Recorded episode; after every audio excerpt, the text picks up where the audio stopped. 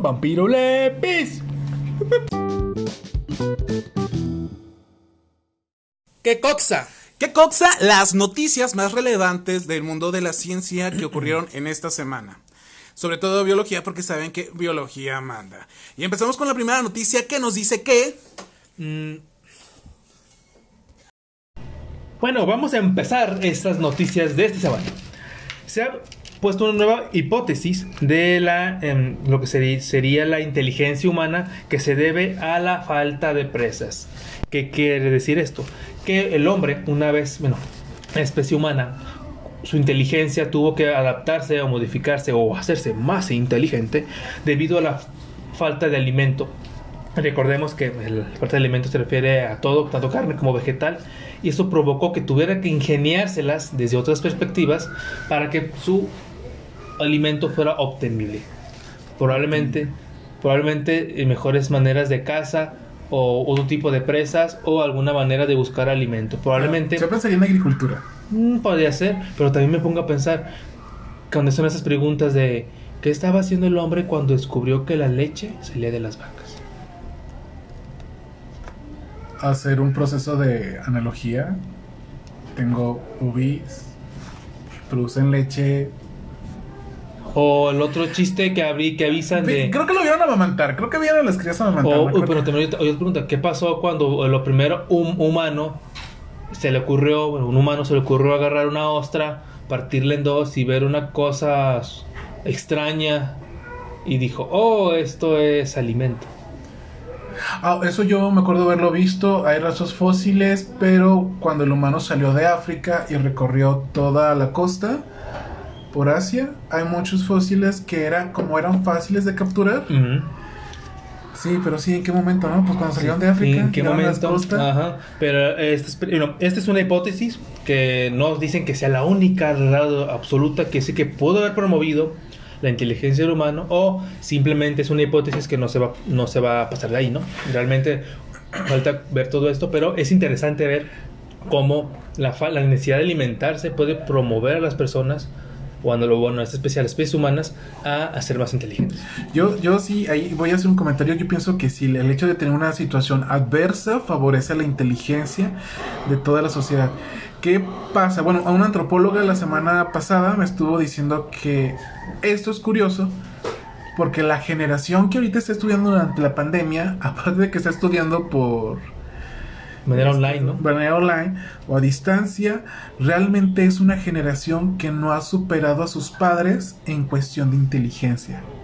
Todo lo tenía muy fácil y está estudiando de una manera más fácil. Ajá, entonces, ¿qué pasa? Este, tal vez me acuerdo que los millennials nos ponían como personas flojas, que no teníamos ambiciones ni sueños ni nada, pero pues aún así llegábamos a apoyar a nuestros padres en algunas cosas, aún nos ayudamos, nuestros padres que no entienden nada de tecnología, este, pero estos chavitos que sus padres ya saben de tecnología, que ya tienen la tecnología a la mano, que ya es más fácil para ellos buscar y obtener, pues ahora sí hay un retraso. Entonces, yo digo que si, si no había presas, un momento de dificultad, sí favorecía. Como dice la, aquella frase que dice que tiempos difíciles hacen hombres fuertes, hombres fuertes hacen tiempos fáciles y los, y, los tipos fáciles. ¿Tiempos fáciles hacen hombres débiles? Ah, los tiempos fáciles hacen hombres débiles. Y se repite el ciclo, ¿no? O sea, va, va a llegar un momento en que. Un ciclo sin fin. y ahora, cambiando de tema, Freddy, esta noticia te va a interesar porque describen una nueva especie de zorro gigante del Plioceno.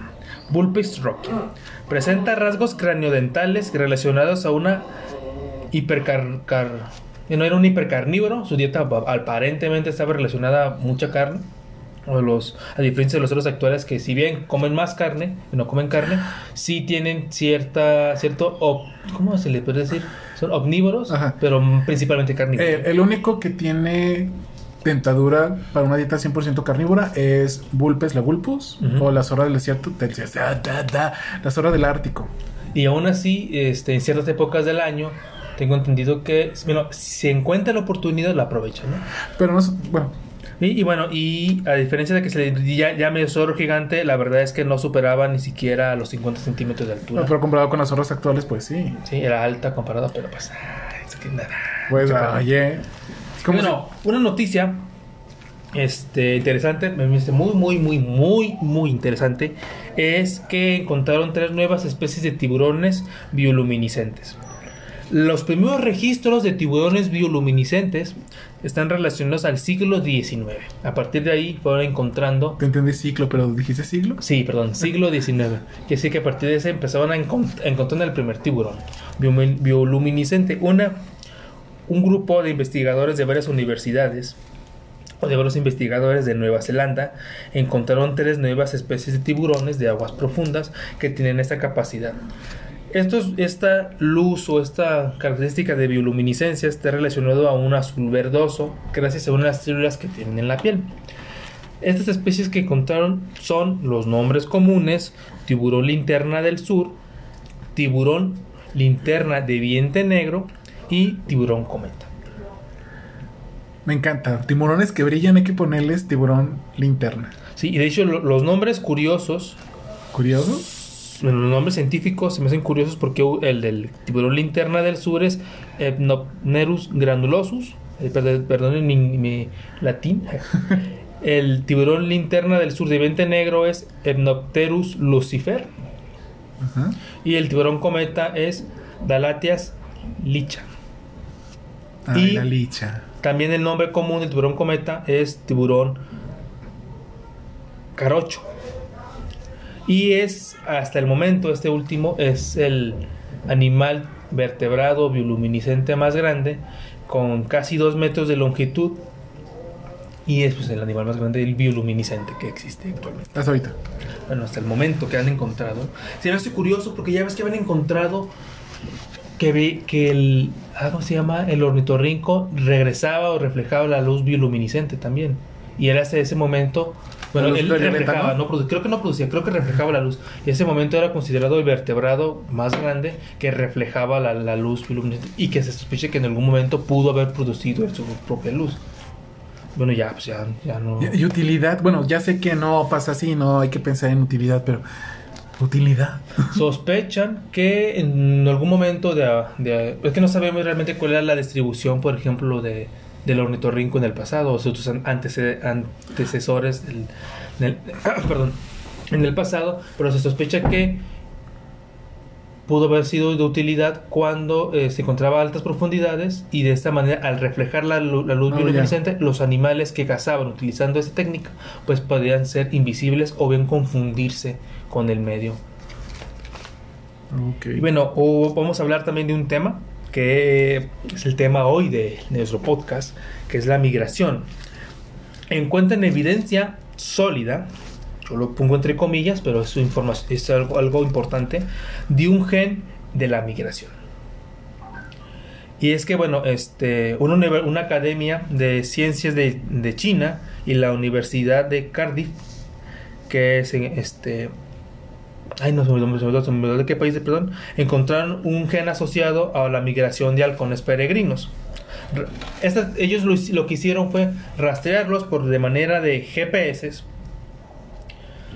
ver cómo se movían y cómo migraban a lo largo del- de, un, tengo entendido, de un par de años, y lo relacionaron posteriormente a un gen que es, es ADCY8 y se dieron cuenta que los que tenían el gen más expresado eran los que tenían una migración más grande. Ok. Y este gen está relacionado o asociado a una memoria a largo plazo. Oh. Entonces sospechan que este gen está relacionado a que ellos puedan memorizar El camino. o el camino y puedan recordarlo durante mayor tiempo. Si bien quedan ciertas sospechas como realmente este gen impulsa al ave a migrar o simplemente el ave recuerda que en cierta época del año ¿Le fue- tal lugar presenta, ajá, presenta una competencia más amigable para él. Es- Eso daría más sentido porque, bueno, no sé, uno puede llegar a pensar de que de forma, no sé, yo todavía no entiendo cómo te puede impulsar a hacer algo así. Sigue siendo complicado explicar. Pero ok, esas fueron las noticias de la semana. Ok, como bonus de... ¿Qué cosa? Vamos a Fue tomar. algo muy interesante. En el 2018 ocurrió algo. Ah, Hay una jugadora que se mantiene su nombre secreto por cuestiones de que son datos médicos, personales, íntimos, pero que presentó en su estudio de sangre para antidopaje niveles altos de testosterona. Ok, recordemos que hay algunos anabólicos que favorece la producción de testosterona. Y recordemos que la testosterona pues proporciona algunas características físicas como un poquito mayor de fuerza y rendimiento. Sí, prácticamente aumenta la eficiencia, La en los deportes. Ajá. Este, ¿qué pasa con esta chava? Que la Con caca. La Federación Mexicana de Fútbol realmente la sacó. le estuvieron pagando su contrato. Sí, le pagaron su contrato esos dos años porque estuvo dos años eh, sin jugar. Este, y todo bien. No, Eh, pues parecía que muchos podrían ser feliz. Y la obligaron a someterse a tratamientos hormonales. ¿Qué ocurre con tratamientos hormonales? Todos aunque sean hormonas femeninas, tener un tratamiento hormonal afecta a nivel de sistema. ¿Sí? Afecta, afecta estructuras óseas, afecta sistemas emocionales. ¿Por qué? Porque cada uno de nosotros ya está acostumbrado a la cantidad de hormonas que produce su cuerpo. Entonces, si nos metemos un tratamiento, también, evidentemente va a tener estas afectaciones. Es como yo, digamos que no produzco suficiente testosterona. Entonces me, me ponen un tratamiento de testosterona. ¿Qué va a pasar? Si yo ya soy agresivo por conducta, al tener testosterona, es- esta agresividad puede aumentar. ¿sí? Y pues si tengo este, predisposición para otras características como, no sé, engordar. Al meterme testosterona, estas características se pierden porque pues la testosterona ayuda a la pérdida de, pres- de, de peso por estar produciendo mucho, mucho, mucho, mucha energía metabolismo también se ve mu- se ha aumentado, sí, claro. Entonces esta chava evidentemente con estos baños de, de, de estrógeno, pues se le afectó.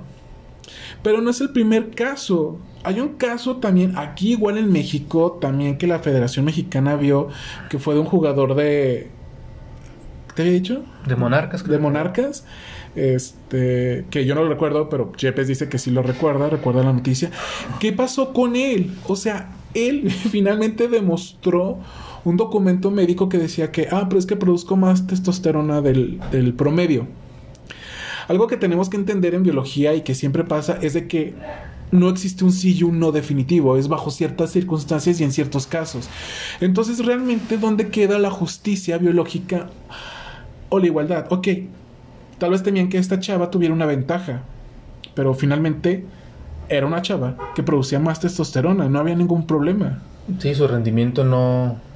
No iba a- no, no sé, mm, Tal no vez sí se vio afectado, pongámosle que tal vez sí se vio afectado, pero no porque ella empezó a trabajar con esos niveles y estandarizó su cuerpo a esos niveles. Su cuerpo está acostumbrado a este tipo de Sí. testosterona. Una, una situación diferente, digamos, que, que pasó y muy respetable, pero sabemos que causó eh, un poco de polémica la pelea de la de los boxeadores femeninas este, de una chava transgénero que ganó y que dicen que es diferente.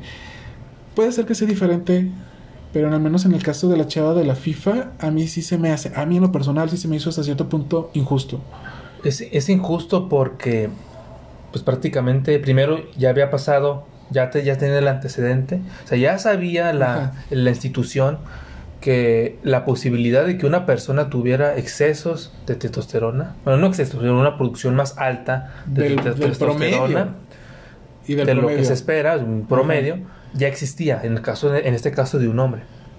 Y supongo que también otras instituciones, principalmente del- de salud, saben que esto es posible.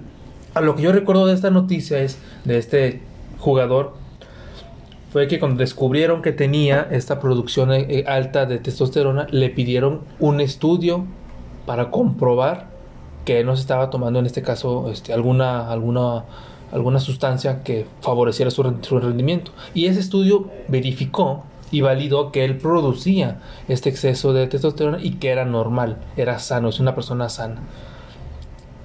Te- Creo que con esta chava ni siquiera le dieron la oportunidad de presentar un No, documento médico que permitiera decir, oye, ¿sabes que esta chava tiene estas con condiciones que es normal, es su producción normal de testosterona, no le afectan absolutamente nada, se encuentra sana, pero no le dieron ni siquiera la oportunidad de, de poder defenderse, por decirlo de alguna manera, y luego además, no sé si en el contrato venga, que obliguen o la obligaran a tomar testos, eh, perdón, Estrógenos. estrógenos para disminuir sus niveles de, de testosterona.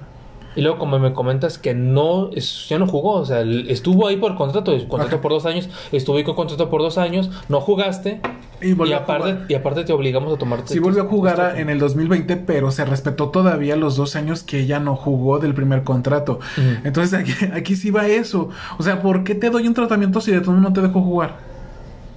Entonces ahí, ahí está mal, este, es complicado, es complicado para ellas, para ella pues, porque no sé si no se asesoró, no sé si el contrato era muy específico o no sé, pero yo lo veo muy injusto. Pues sí. Bueno, ahí está. Este fue el extra. Chequen, aún nos falta mucho. Ya aún teniendo este, evidencias, nos falta entender muchas cosas. Y esto ocurrió porque la FIFA todavía no ha metido esta parte biológica dentro de sus reglas. Se queda con un estándar antiguo de características. Sí, el detalle aquí es para qué necesi- realmente necesitamos tener un estándar. Si todos somos, como mencionas, todos podemos llegar a salirnos de ese rango. Diferente. Siempre y cuando sea algo. Es que el detalle es que nosotros no somos culpables de nuestros genes. No. Nuestros genes nac- nacimos con ellos y, y aprendemos a, a convivir y relacionarnos con ellos. Y no nos queda de, de otra. Por fortuna, eh, considero que hay algunos que tenemos ese beneficio de, de que no tenemos todo el sistema de un polo a otro Ajá. y nos provoca unos un, algo que la sociedad pueda considerar este, anormal. Pero hay gente que no es así. ¿no? Yo, yo creo que sí tener reglas, pero tener un poco abierta esta parte a una variante, una diferencia. O, pero siempre regla, ¿sabes qué? Es natural, es de ti, es genético, adelante, no podemos hacer nada. O sea, a lo- mm, es que es, es eso. es- Porque quieras o no, los deportes son eso. O sea, los deportes es darle la ventaja a ciertas características, Ujú. sí, a ciertas facultades. Y de hecho, hasta ahora los accesorios, ropa y calzado, entonces...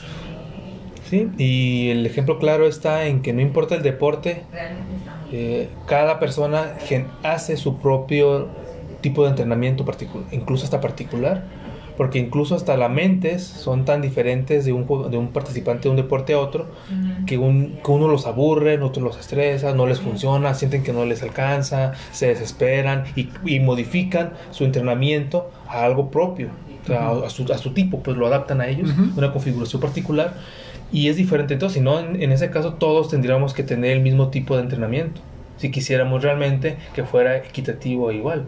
Y simplemente la gente que vive en, en, en altitudes altas tiene una mayor cantidad de glóbulos rojos que los que viven, por ejemplo, en la costa. Y eso también es una diferencia morfológica. Y fisiológica. Y, fisiológica. Y, Y- y- y aún y lo- así compiten en, en, en- En deportes, y eso es una injusticia, porque digamos, personas de, de, de hábitats eh, de altura, ay, que soy yo tan mal lo que dije, Eh, ahorita de altura. de cierta altitud. de cierta altitud, este, digamos, más glóbulos rojos, más distribución de oxígeno, mejor, eh, más optimización de intercambio de gases, obviamente por cuestiones de presión, contra alguien de la costa que tiene menos glóbulos rojos. Bueno, tu cuerpo ¿Glóbulos rojos? necesita menos, neces- menos glóbulos por la rojos. cantidad de oxígeno. Sí. De hecho, eh, Entonces, ¿qué pasa pasaría? mucho Si juegan juntos en un mismo ambiente, digamos, neutro, ¿quién tiene la ventaja? Pues el de los glóbulos. El que de tiene altitudes eh, más altas. el que de altitudes más altas, ¿por qué? Porque tiene mejor oxigenación muscular y tiene un mejor rendimiento. Entonces, ahí, desde ese punto, no sé, la verdad yo no veo fútbol, espero que ustedes vean fútbol y puedan darme la respuesta. O simplemente deporte, cualquier deporte se puede dar uno cuenta de eso. Ajá, pero ¿cuánto tiempo? Digamos, el fútbol es como que aquí en Latinoamérica el... Pues sí, es el fútbol, es el deporte por Entonces, excelencia, ¿no? ¿cuánto mundo- tiempo para que empieces a producir glóbulos rojos al mismo nivel? Creo que hay un tiempo, creo, si no falla la memoria, que son dos meses. ¿Y están dos meses ahí antes del partido? Creo, la verdad, no sé. Este, no, de hecho hay muchos que directamente llegan un día antes. Llegan un día antes, juegan sus deportes y se regresan a su país.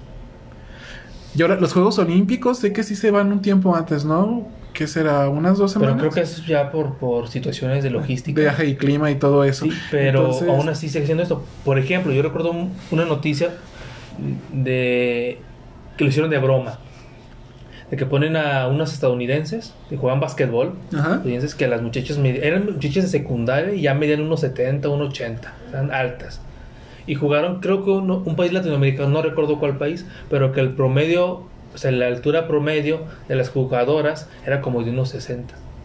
Y creo que la más alta era unos 65. O sea, esta, eh, les llegaban las eran unas, parecían niñas contra adultos. Ajá. Y obviamente fue un fue una cuestión horrible porque las humillaron.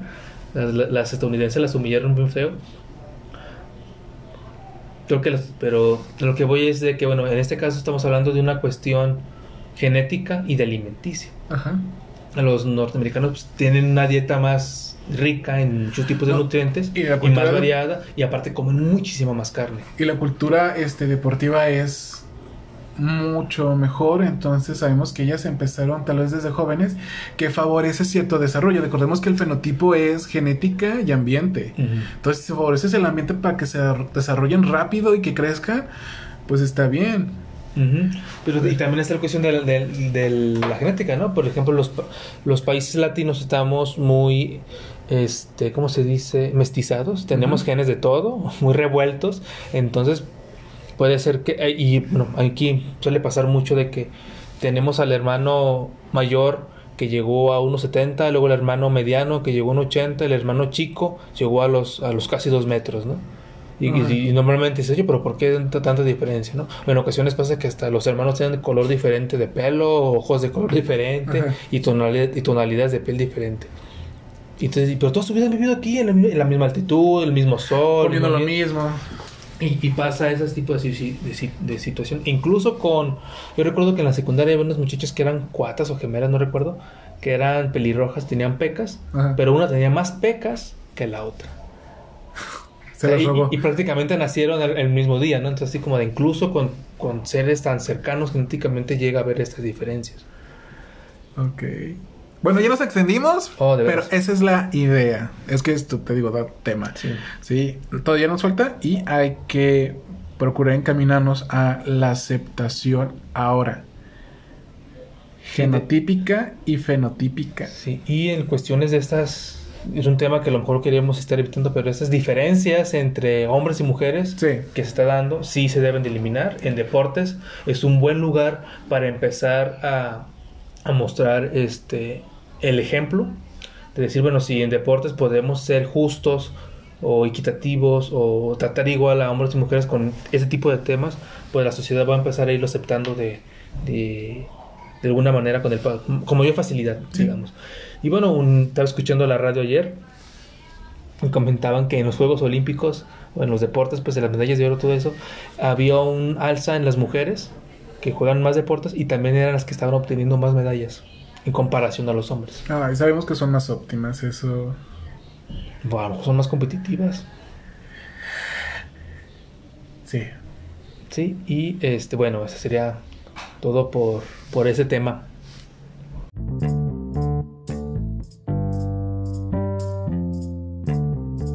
Brovido, la opinión y la crítica de aquellos que aman las ciencias sobre temas que a ellos les interesa. Hola, hola, ¿cómo estamos? Les saludo, pues esperando estén todos sanos, contentos, felices, con ganas de saber algo nuevo. Y pues ojalá podamos aprender un poquito de lo que estamos por platicar el día de hoy. Me presento, yo soy Ana Ruth Aldana, soy licenciada en biología, egresada del CUCBA de la Universidad de Guadalajara. Y bueno, pues como sabemos la biología es muy amplia. Entonces yo he tenido la gran fortuna de incursionar en varias áreas y una de ellas es precisamente la educación ambiental. Este es el tema del que vamos a hablar hoy. Espero pues les guste mucho y les parezca interesante y les motive para seguir aprendiendo. Eh, pues primero paso a agradecerle a los biólogos y colegas Alfredo Armenta y Andrés Yepes por la invitación que me han hecho, eh, por el espacio y la confianza que me tienen. Así que colegas, pues muchísimas gracias.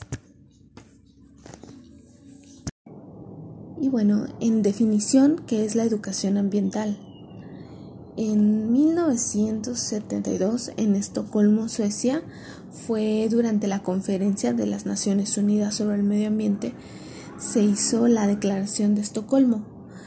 Esta declaración dicta que es indispensable realizar labores de educación en cuestiones ambientales en todos los sectores sociales. Eh, y pues de dónde surge esta este interés por la educación ambiental o esta necesidad de crear la educación ambiental? Pues principalmente por la problemática ambiental a nivel mundial. Y algunos ejemplos de, esta problemática sería, por ejemplo, la extinción de, de algunas especies, ¿no? Que se puede llegar a dar ya sea por la invasión de su hábitat o por la caza que se, que se hace en, las, en esas especies. Otra sería el cambio climático, que a lo mejor lo vemos tal vez muy lejano, por ejemplo el derretimiento de los polos, pero eso llega también a afectarnos porque llega a las costas la, el cambio en composición química, en la composición química del agua, entonces eso también llega a afectarnos. O por ejemplo los agujeros en la capa de ozono, que a lo mejor nosotros no lo notamos, pero eso nos afecta a nuestra piel porque ya los rayos UV llegan más directamente y es cuando nosotros tenemos problemas en la piel. Y pues otra que sería, por ejemplo, la destrucción de los hábitats. Esto va directamente ligado con la extinción de especies. Si una especie no encuentra las condiciones adecuadas eh, para vivir, para encontrar su alimento, pues obviamente se van a reducir las poblaciones. Al reducirse las poblaciones vienen problemas pues de cuellos de botella, entonces empieza a haber menos ejemplares y termina pues nuevamente volvemos con la extinción de la especie. ¿Y cuál es el objetivo principal de la educación ambiental? Pues la, el principal objetivo sería la concientización de la ciudadanía sobre la problemática eh, es poder entender que cada acción tiene una reacción y que esas reacciones tienen consecuencias y esas consecuencias pueden ser tanto positivas como negativas. En este caso, pues llegan a ser negativas para los ecosistemas, pero teniendo esa conciencia podemos nosotros crear algunas herramientas y posibles soluciones para generar un cambio. Tal vez sean pequeñas pero esas pequeñas eh, soluciones esos pequeños cambios pueden llegar a ser grandes resultados. Pero también hay muchos retos. El reto mayor de la educación ambiental sería pues lograr un cambio en la mentalidad de la ciudadanía. Algunas veces hasta para nosotros mismos es complicado cambiar. Eh, tenemos ideas que han sido pasadas de generación en generación y pues tradiciones que tenemos arraigadas, ¿verdad? Ahorita, por ejemplo, me viene a la mente que hace algunos años formé parte de un grupo de protección al jaguar, pantera onca, en el municipio de San Ignacio, Sinaloa. Allí, eh, pues el reto era cambiar la creencia de imaginar que el jaguar es malo por naturaleza y que pues atacan por gusto al ganado. Ahora sabemos que el jaguar obviamente no ataca por atacar y lo que hace es simplemente alimentarse y al alimentarse seguir su instinto y es lo mismo que haremos nosotros al sentir hambre, sería saciarla, ¿no? Y con el ganado lo que hace es bueno, los ganaderos lo que, lo que hacen es invadir el espacio en el que el jaguar caza y se alimenta y, y pues ahora sería como si el plato se le sirviera a la mesa al jaguar. tiene, tiene ese alimento al alcance. Lo que nosotros tratábamos de darles a entender a los ganaderos era que al cazar el jaguar, para evitar la pérdida de su ganado, estábamos afectando otras especies. Porque el jaguar, como sabemos, pues es una especie bandera o una especie sombrilla que va controlando la población de otras especies. Y allí nos encontrábamos con otro reto, pero ese ya venía en la parte burocrática, ¿no?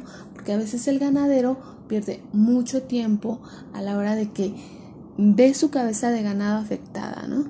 Entonces llama a las autoridades, de aquí a que las autoridades vienen y hacen su peritaje, se llevan las evidencias, eh, analizan esas evidencias, después ven si, si esas evidencias son suficientes ahora para darles una respuesta. Entonces todo eso lleva cierto tiempo. Y a veces los ganaderos pues no tienen ese tiempo ni el dinero para estar invirtiéndole, ¿verdad? A, esa, a ese problema. Entonces lo que hacen es pues terminar el problema desde la raíz, ¿no? Terminar con el jaguar. Y bueno, pues ¿qué podemos hacer nosotros o cómo podemos colaborar con el ambiente? Podemos hacerlo de formas muy sencillas, empezando obviamente desde nuestra casa con acciones pequeñitas, por ejemplo, la separación de residuos. Todos en nuestra casa utilizamos ya sea mm, botellas de PET, porque allí viene un refresco que nos tomamos, o una bolsa plástica, porque allí nos echaron las verduras que compramos en el mercado. Y todo eso podemos irlo separando. Por ejemplo, cuando pelamos una fruta, podemos dejar esa materia orgánica aparte, separar la bolsa, separar los residuos sanitarios y todo eso podemos llevarlo al reciclaje. Por ejemplo, podemos reciclar eh, la materia orgánica haciendo una composta. Esa composta se la podemos poner a las macetas o al jardín y allí se va degradando naturalmente. Otra, pues las botellas podemos llevarlas al reciclaje y allí ellos se encargan de darles un uso. O el papel de igual manera. Y así pues nuestra huella va siendo más amigable. Otras acciones que también podemos hacer y que pueden implicar un poquito más de esfuerzo o una inversión, por ejemplo, sería cambiar eh, nuestro boiler por un calentador solar. Esto implica obviamente una inversión, pero eh, después de un tiempo esa inversión se nos viene a, a remunerar porque eh, con lo que nos ahorramos de gas natural se paga prácticamente solo el calentador solar. Y de esta manera pues ahorramos obviamente energía o gas. Y otra pues cambiar, en cuanto a la energía, sería cambiar nuestros focos, eh, abrir las cortinas para que entre la luz natural y evitar así prender tantos focos durante el día. Y, y pues eso nos hace un poco más amigables con el ambiente. Otro tema importante obviamente es el agua. El agua es un recurso que mm, es inagotable, sí, pero ahora es mucho más difícil tener esa, ese líquido vital en las condiciones necesarias para el consumo o para el uso. Entonces, es importante saber que es un elemento que se nos va a terminar.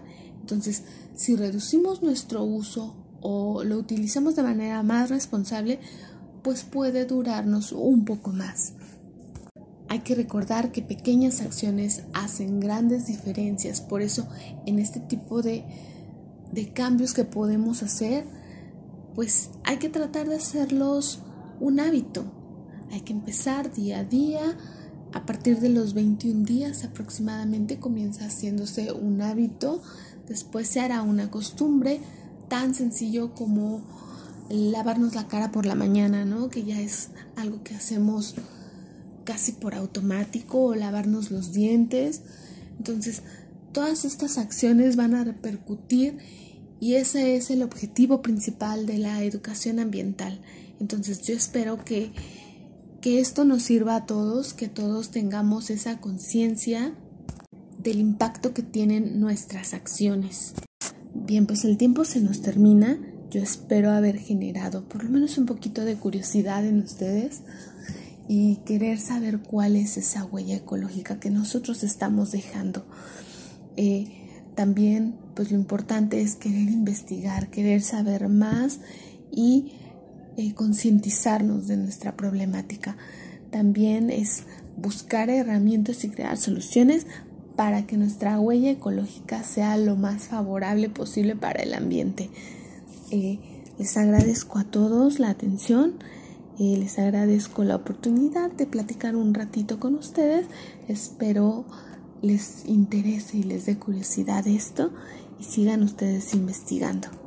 Me despido deseándoles todo el éxito y la salud del mundo, que estén muy bien, que sigan que sigan aprendiendo. Muchas gracias por su atención y nos vemos pronto. Muchas gracias. Adiós.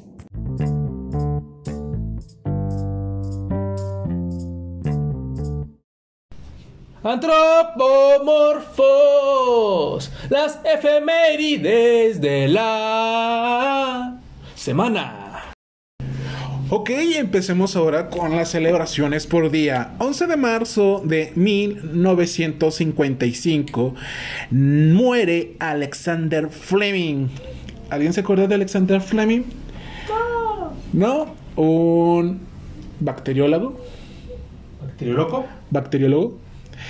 Sí, fue la persona que nos dio este bonito y hermoso medicamento llamado penicilina. Gracias, señor. Muchas gracias lamentamos tu fallecimiento hace tanto tiempo. Mucho. 12 de marzo, Día Mundial del Glaucoma. No es para celebrarlo, sino este día es para hacer conciencia de las enfermedades, enfermedades degenerativas que alteran la presión arterial interna del ojo. Como tipo diabetes, hipertensión y otras enfermedades así. Sí, cuídense. También no queremos que se queden ciegos sin ver. 14 de marzo de 1878 nace el científico, físico, teórico. Muy importante al parecer. Cuya fórmula más reconocida fue la de E igual a mc al cuadrado. Sí, así es. Estamos hablando de Albert Einstein. Albert. El pequeño Albert. Fíjate que ya es que ponen que, ay, Albert Einstein sacaba bajas calificaciones. Sí, que sacaba. ¿Cinco? No recuerdo si eran cinco o siete, es algo así. No, sí creo que sí eran cinco. Y que. O no, sacaba uno, ¿no? Sacaba unos. No me acuerdo, pero el chiste es que así calificaba la escuela. Sí, el uno era la calificación más alta. Ajá, es como cuando en Estados Unidos vemos en la tele que ponen A. Digo, A más. B. A dos más. C, ajá, o sea. A tres más. Sí, o sea, no. Cuatro A cinco No lo podemos traducir. De hecho, me acuerdo que en la secundaria un compañero no pudo traducir eso a su boleta. Entonces le pusieron A de aprobado y creo que le ponían 10 en su boleta. Mm. Es como ahorita, realmente 5 no existe. No. No puedes poner nada menor a 5, entonces ¿por qué calificamos sobre 10? Podríamos calificar sobre 5 y ahorrarnos números. Pues ya ves la gente. Y el sistema. Muy bien. 16 de marzo de 1819 se desarrolla o se describe, perdón, porque dije desarrollan, ay no, se describen las alergias. Ok, gente, para aquellos que no sepan y para los que sepan y lo ignoran, las alergias son enfermedades que más bien son respuestas que tiene el sistema inmune para agentes ajenos a nuestro material genético. ¿Qué quiere decir? Que todo aquello que no tenga nuestro mismo ADN, el tipo de proteínas y las estructuras, es atacado. Pero en el caso de la alergia es una exageración de estas respuestas naturales, ¿sí? ¿Cómo empezó? Muy bien, todo empezó gracias al científico John Bascott, sí, que empezó a hacer sus estudios sobre la fiebre del heno, que también lo llamó este catarro veraniego. Esto ocurría por la aparición estacional del heno, por eso se llama fiebre del heno y ocurre entre primavera y verano. ¿Sí? ¿Qué pasaba? Muy bien, pues la sobreproducción de polen, esporas que ocurrían en primavera-verano, ya con, con el pues dejando el invierno atrás, pues realmente alteró a las personas que tienen sensible esta capacidad inmune de responder a patógenos o agentes extraños. Ok, ¿a qué puede ser alérgico? A todo lo que sea de origen orgánico. Y lo digo por todas esas personas que dicen, ¡Ah, soy alérgica al sol! Pero no puedes ser alérgica al sol, cariño. El sol no está vivo de una forma biológica, porque sabemos que nació, se consume y morirá pronto. ¿Sí? ¿Qué pasa con el sol o el agua o el maquillaje? Realmente tienes una respuesta de irritación química. ¿Por qué? Porque la alergia es un proceso inflamatorio que tiene los cuatro este, puntos cardinales de la inflamación, que es rubor, o sea que estemos rojitos, es calor, o sea que la parte afectada esté caliente, tenemos edema o inflamación y tenemos dolor. Y comezón también, ¿por qué no metí comezón? ¿Dónde entraría comezón? Eh, whatever. Sí, entonces eso no es alergia. ¿sí? Todo, todo tiene que tener un proceso o tiene que tener un origen orgánico. ¿A qué puede ser alérgico? Pues básicamente a todo lo que esté vivo puedes llegar a ser alérgico. Puede ser un problema genético o puede ser por una sensibilización posterior. Y si no me crees, puedes consultar a tu médico. No soy médico, solo soy un biólogo. Biólogo. Y esas fueron las efemérides de esta semana.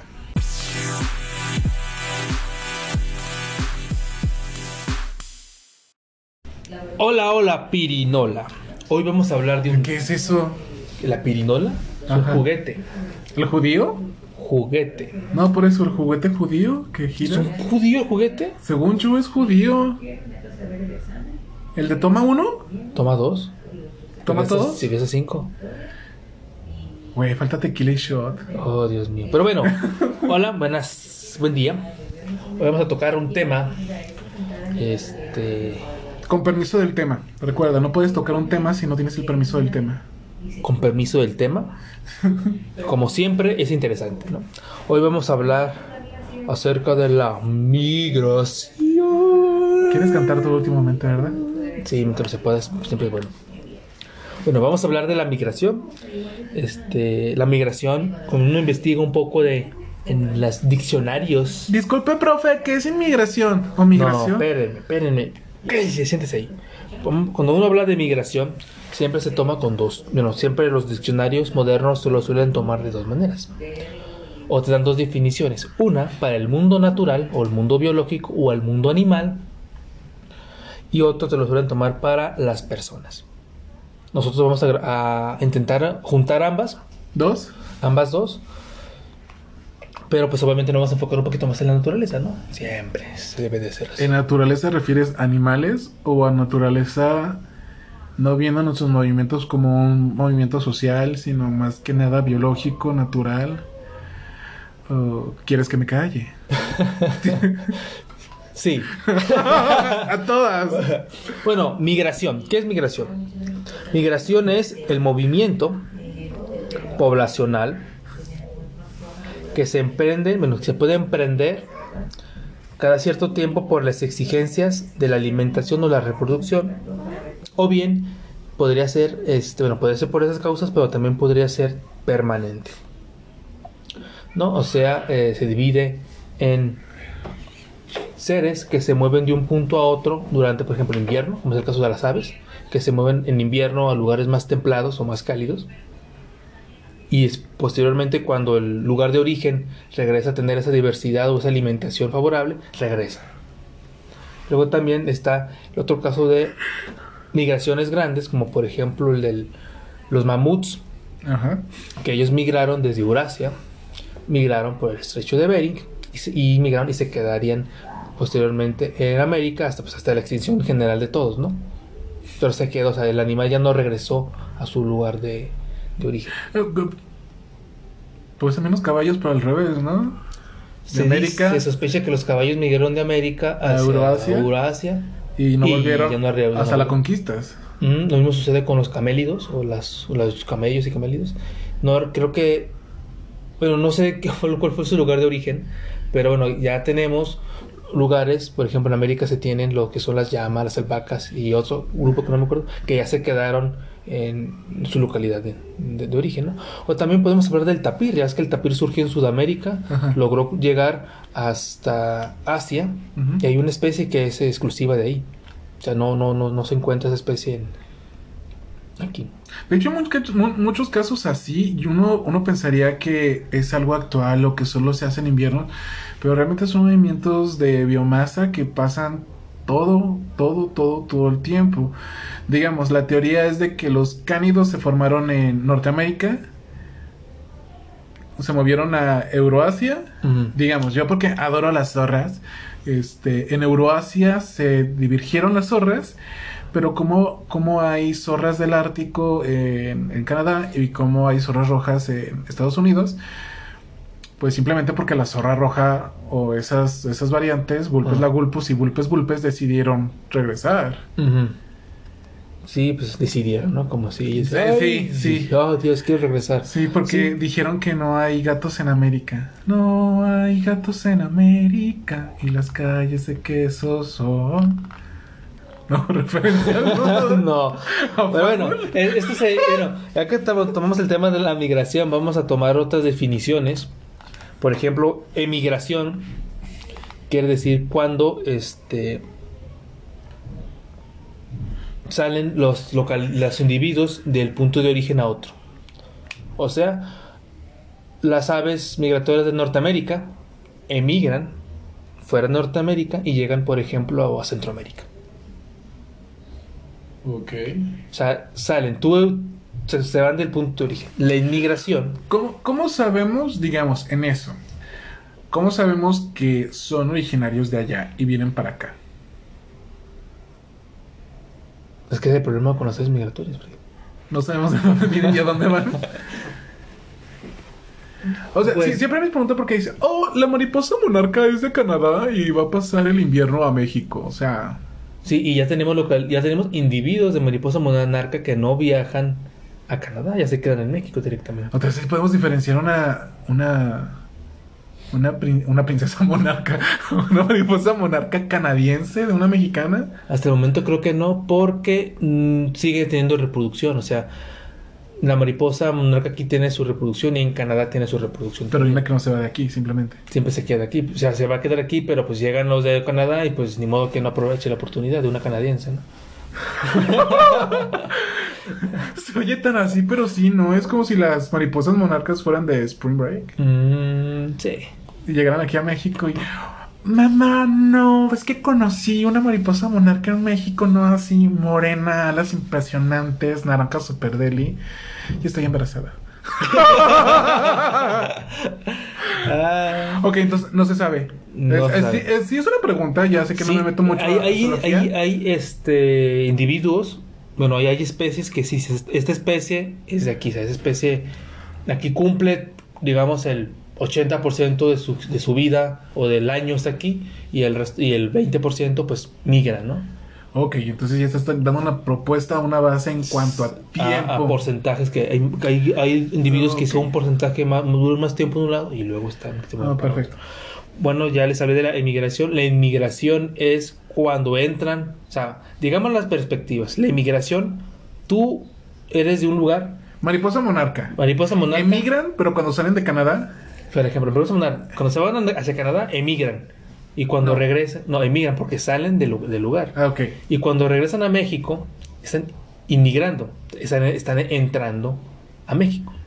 ah ok Sí, luego también tenemos, uno de ellos son más, exige- más específicos, la transmigración, también puede entrar en la mariposa monarca. La mayoría de los individuos migran hacia otro lado, dejando una cantidad muy pequeña en el lugar, digamos, de origen, ¿no? En este caso de los bosques michoacanos. O sea, simplemente es a qué nivel quieres estudiarlo. es como lo vas a llamar, Ah, sí, ok. Sí, La transmigración es igual, puede entrar y salir, pero son de que el grueso de la población pues se mueve. Y el, este, el éxodo es literalmente todos los individuos de un lugar se mueven a otro. O sea, no va a pasar hasta que aparezca Monarca Moisés. Ujú. Desde que- no sé, pues, pero sí. Pero bueno, ¿no? Así es este. No queda-. Pero también fíjese, lo curioso del éxodo es que también se podría. Hay una. Ah, fue la palabra. Hay un tipo de extinción. Creo que es extin- extinción por éxodo. creo que se Ajá. llama, de que la localidad, o por eso no, la especie desaparece de un lugar porque todos los individuos se movieron a otra. O sea, se extinguió en esa localidad, no se extinguió la especie en, en O sea, en una extinción local. una extinción local, porque todos los individuos se movieron. Creo que existe una, una clasificación de, de eso. No recuerdo e- ejemplos, pero pues hay de haber algunos por ahí. Ya acaba de trabajar. Entonces, este. Muy bien. Estas, No sé si estás en la grabación, pero. entonces, estas migraciones son, son, son importantes porque hay individuos que se, que se clasifican, que dependen de estas migraciones. Vamos a, no sé, por ejemplo, vamos a agarrar. Bueno, es que es complicado ese tema. Porque, por ejemplo, el vampiro, el vampiro no más hoy, el murciélago tequilero, El vampiro tequilero. Presente. el murciélago tequilero, Salud. Salud. se, se migra, es una especie que migra. Este, hay una cueva en el, Atla- en el Pacífico donde llega la local, los individuos llegan ahí esa cueva y después de ahí se mueven hacia el- lo que sería la parte sur de Estados Unidos a una cueva. Tengo entendido que es donde ahí se reproducen y donde las crías nacen. Oh, ya. Es, una- es una- es un movimiento, es una migración pero por reproducción. Pero no todos los individuos migran. De hecho, de hecho, la mi- misma especie que se encuentra un poco más al centro o sur del país no mueven o no cumplen con ese ciclo de movimiento. Ok, aquí no vamos a hablar de la misma población. Estamos hablando de la misma especie, diferentes poblaciones. Una sí migra y la otra no. ¿Consideras que son la- las mismas este, especies? Han hecho estudios genéticos, creo. Si bien han encontrado diferencias, creo que no han llegado al nivel de, de- de población. Más bien aquí es, hay individuos que deciden migrar y individuos que no. Pero no se sabe si, los, si todos los individuos, se hace el mismo individuo es el que decide migrar todo el tiempo o se tomen vacaciones. A ver, pero ¿son la misma población o no? Creo que no. Déjenme investigar un poco. Ok, pero aquellos que nos escuchan, población, vamos a referirnos a que viven juntitas, así todas felices, pisteando su tequila, como buenos vampiros tequileros. sí, este. ¡Ah, Dios! Perdón, me rasguñó el gato. La gata. ¿Se está poniendo en adopción una gata? No. Todavía no. Ok, entonces, eso, porque mencionaste es que más abajo, al sur del país, del país, de hecho, dijiste al sur del país, y pues a mí sí ya estás diciendo a nivel país, ya es un tramo muy grande, la verdad. ¿Viven en la misma colonia, sí o no? Eso es básicamente. Colonia, pues no, por cada, cada grupo tiene su colonia. Bueno, digamos que no tienen esa capacidad de, bueno, manejamos como dos poblaciones, Ok. manejamos como dos poblaciones, pero digamos que hay un individuos de cada población que yo, hay un, algunos Oh, se les ya, ocurrirá ya, ya. de vez en cuando migrar y hay otros que dirán no. O hay individuos que toda su vida nunca migran y hay individuos que toda su vida están migrando a este tipo de migración reproductiva. Ok, ah, la noticia que viste de, de este gen, que era el ABCY8, ¿en dónde lo encontraron, perdón? Se me olvidó esa parte. ¿Dónde encontraron? En el genoma ¿De qué? de halcón peregrino. De halcón peregrino, ok. Muy bien, hablábamos de que hubo una ventaja. Sí, de que vieron, bueno, que es este, que ayuda a la memoria a largo plazo, que no sé si lo dice así, nosotros supusimos que como había mejores condiciones, se hacía. ¿No crees que podríamos meter la parte de nostalgia. El detalle aquí que del de los, de los animales. Ajá, el poner de, no, es que yo nací en esa Mira, cueva en te voy a California". mencionar unos ejemplos. Ajá. No, no más bien un ejemplo. Hay eh, lo que sería Europa y África está la cigüeña. No recuerdo la especie de la cigüeña. Pero esta especie, este, bueno, se sabe que en este estrecho de entre, Fra- entre África y España, bueno, la península ibérica, hay un, es que hay un paso hacia el mar, Mm. del mar hacia el océano. Y se ha notado, no, no, o sea, siempre se ha visto que en ese estrecho pequeño se ha visto que hay muchas aves que migran por ahí. Es un puente de migración entre África y, eh, eh, y Europa. Ajá. Eh, y Eh, eh, Y en particular de la cigüeña. La cigüeña, según se dice, o según lo que he investigado, en cierta época del año, no recuerdo si era en, en invierno, pues a los fríos aplican a la cigüeña migrar, o los calores, no creo que es el invierno, pero verdad, migra hacia África. Y, es- y allá, este, pues tenía sus, sus, sus crías y regresaba a, a a España, o no recuerdo si, bueno, el punto es que se movía. Y se está dando cuenta que ahorita las aves no están migrando como se esperaba que estén migrando, eh, particularmente en la cigüeña. Y se dieron cuenta que está pasando con las aves más grandes, son las que se están migrando y las pequeñas o las jóvenes no. Ajá. Entonces también podría ser que pueda ser aprendido La migración. la migración. Por- por- por- es, bueno, no. Sí. porque dicen, a lo mejor, si llegó la, la mala, la mala suerte o la casu- casualidad de que una cigüeña que llegó a España, por ejemplo, dijera, bueno, pues que llegue aquí, tengo mi hijo aquí, este, y los inviernos ya no son tan fríos, puedo ir a la costa, por ejemplo, todo el año sacan pescados, ya no necesito salir.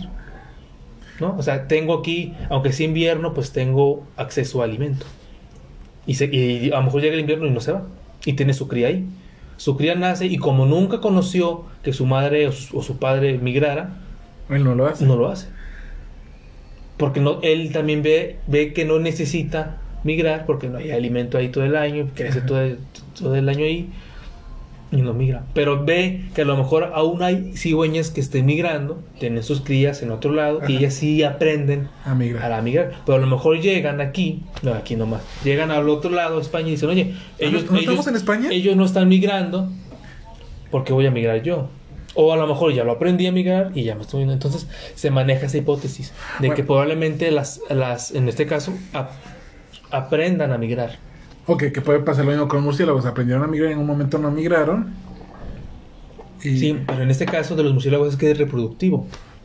Pero algo los Ellos no tienen la necesidad de buscar alimento. Eh, Hay en cierta época del año donde pues los agaves producen sus flores sus fru- Ajá. y aumenta el movimiento porque quiero comer, ¿no? Y se mueven, pero ahora es en busca de este alimento, no en cuestión de reproducción. Pero entonces, ¿qué los motiva? A reproducción. En el caso de los murciélagos. Muy bien, su instinto está Sí, en ajá. ir a un punto y migrar. Ir a un punto y... Ah. Y no es la única especie. Hay la... La anguila verde. Tiene un... un- una vez hicieron un, un estudio genético para buscar poblaciones o, o subespecies y bla, bla, bla. Y se contaron que todas las localidades en todo el mar eran la misma. Y se sorprendieron. ¿Qué pasaba? Que hay una época del año, una temporada de determinado tiempo, en el que todas las anguilas regresan al lugar donde nacieron, Ajá. o al lugar donde, donde, donde están ahí, y copulan todas con todas. ¡Qué asco! Entonces, al haber esta, esta, esta conexión o este intercambio Ajá. tan masivo de genes, pues todas las, todos los individuos son, son una sola población.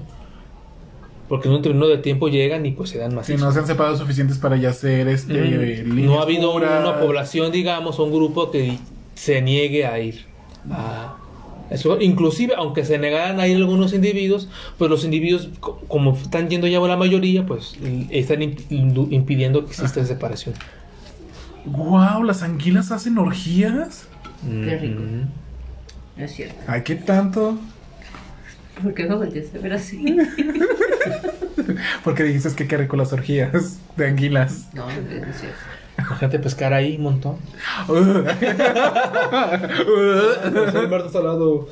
¡Ay, qué asco!